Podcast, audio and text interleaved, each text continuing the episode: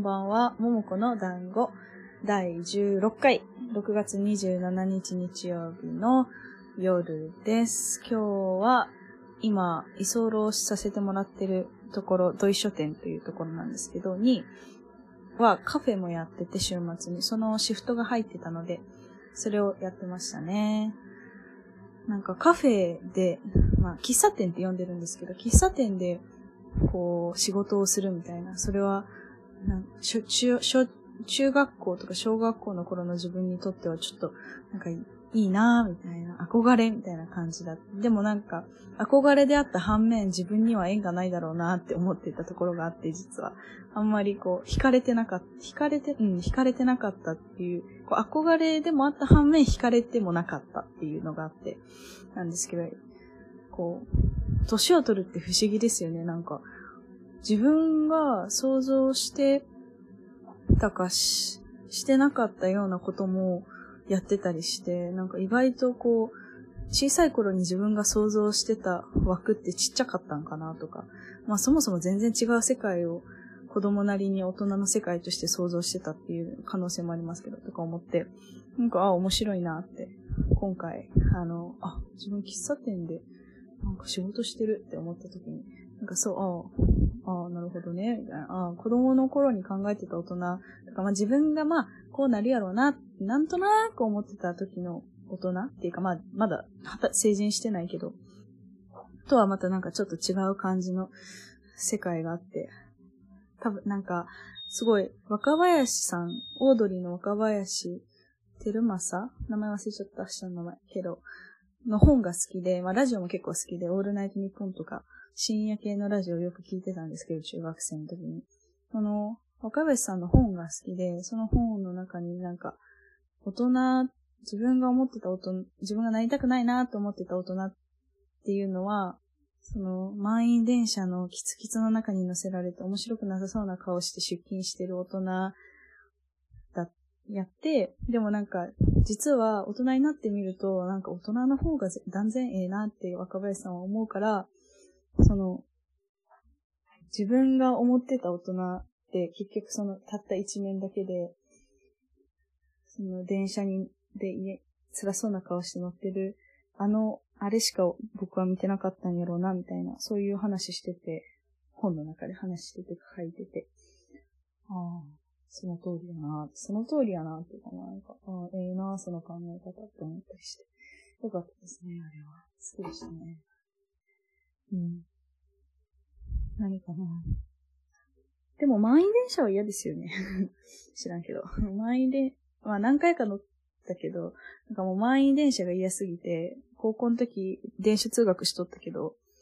あの、25分ぐらいあったんですよ。で、神戸、神戸の塩谷駅、JR 塩谷駅から高校のある灘駅まで行かないかんかったんですけど、その、その25分ぐらい、塩谷駅も灘駅も JR の普通電車しか止まらなかったんですよね。JR は普通快速、新快速と、まあ、もう他にも特急とか区間によってはあるんですけど、普通しか止まらへんから、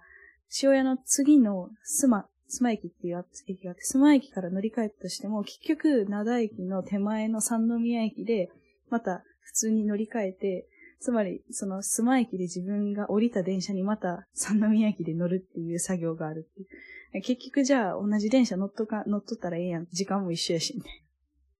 そういうことがあったから、25分かけて普通電車で、こう、各駅停車で毎日帰ってたんですけど、なんか、いつも7時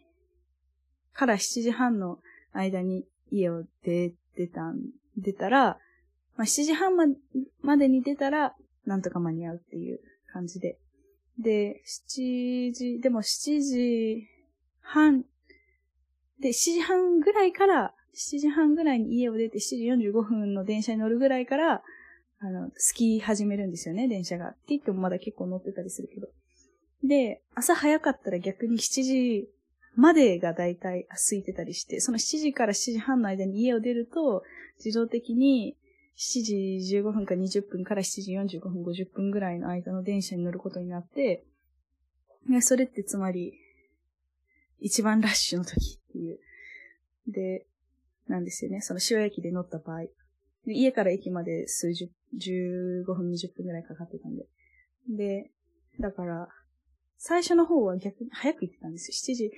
までに家を出たら、着いたら電車に乗れるから早く乗ろうって。でももう、だんだん、こう、1の途中ぐらいから、もう、えんちゃうかと思って、もう遅れたれみたいな感じで。だからもう、だらだら、7時半、7時40分、45分ぐらいに出て、まあ、遅刻してもええわ、みたいな感じで言ってたりしましたね。1時間目がこの授業好き、この授業受けたいみたいな、まああんまなかったですけど、あったら言っとったけど。でも一回なんかすごいことがあって、本を読むの好きやったんですけど、本読んでたんですね。で、ちょうど、こう電車の中とか25分ぐらいちょうど本読めるじゃないですか。で、読んどって、で、で、電車降りるときに、あと10、10ページも、もっとか20ページぐらいで読み終わる本だったんです。結構長編の小説で。で、あ、これ、で、めっちゃええとこなんですよ。なんか残り20ページってめっちゃいいとこじゃないですか？あの、まあ薄い文庫本やったら、まあ、残り20ページって、まあ、まだまだ中盤かなって感じかもしれへんけど、その、長編の小説やったから結構ええとこで、いや、これはちょっと、休み時間まで、待っとけへんと思って、とりあえず、駅の電車のベンチに座って読んでたんですね、残りを。でも、さすがに行かないかのかなっていう時間になって、まあ、歩き、歩き始めて、いや、でもやっぱり読まない。もうこれは、とりあえず読もうと思って、歩きながら読んでたんですよ。で、歩きながら読んで、ちょうど学校の門の前ぐらいに来て、あと5ページとかで学校の門の前でまた、なんか座り込んで読んで、で、読み終わった。感動した。面白かったと思って、こう学校行ったらちょうど1時間目が終わってたっていう、そういうことがあって、結構びっくりしましたね、自分でも。なんかもうその時にたそのと、その1時間目の授業の教える先生に、うん、その事情説明したら、もう、ももこはしょうがないな、みたいな感じで許してくれて、あ、ラッキーみたいな感じだったけど。その本が、なんか不思議な本で、こう、ストーリーの中でさらに違うストーリーが始まって、で、そのストーリーの中でさらに違うストーリーが始まるみたいな、めっちゃ変な本で、それが、こう、例えば、伊坂幸太郎とか、そういう、こう、東野圭吾とか、そういう作家やったら多分きっちりその、回収していくと思うんですよね。その自分の広げたストーリー自分の広げた風呂敷っていうのを。それがなんか、その人は全然そんなことしなくて、もう置いてけぼりなんですよね。その振り回されてる感というか、どこに自分は連れて行かれるんや、みたいな。で、自分はどこに連れて行かれるんやっていう気持ちもありつつ、こう、片手引っ張られてるけど、空いてる片手でいろんなもの、あの、手に取れ、取って見れるみたいな。こう、伊坂幸太郎とか東野圭吾読んでて思うのは結構もう両手がっしり掴まれて、もうついてこいみたいな感じで振り回されたり、あの、いろんなとこ連れて行かれるみたいな。もう、とりあえずもう黙ってついていくみたいな、そういう感覚をがあるんですけど、その本の時は結構こう、まあ、ついてきたかったらついてきていいよ、みたいな。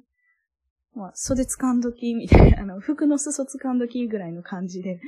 そう。で、まあ、とりあえず掴んどってるけど、まあ、こっちのペースもありの、あっちのペースもありの。なんかそんなにこう、読んでるこの私っていうのを感じさせない気がして、なんて言ったらいいかわからへんけど。うん。面白い。あれはすごいいい本でした。面白かっ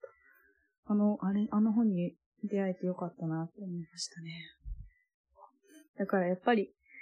学校の授業もぜ、まあ大事っていうのは分かってるけど、なんか、そう、に、れに反したことっていう、よくわからんけど、しちゃったりしますよね。はい。高校楽しかったな、でも。うん。ここは、すごいいい友達がたくさんできて、あたくさんもできんかった。まあ、友達はまあそれなりにおったけど、まあ、いい環境やったなと思いますね。なんか勉強したいことも勉強できたし、なんかやりたいこととか自由にできたし、やり直したいかって言われたらやり直したくないけど、ああいう環境がまた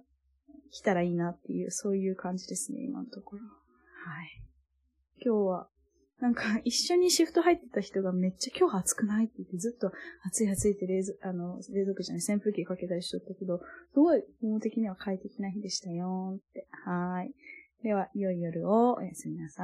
い。はい。バイバーイ。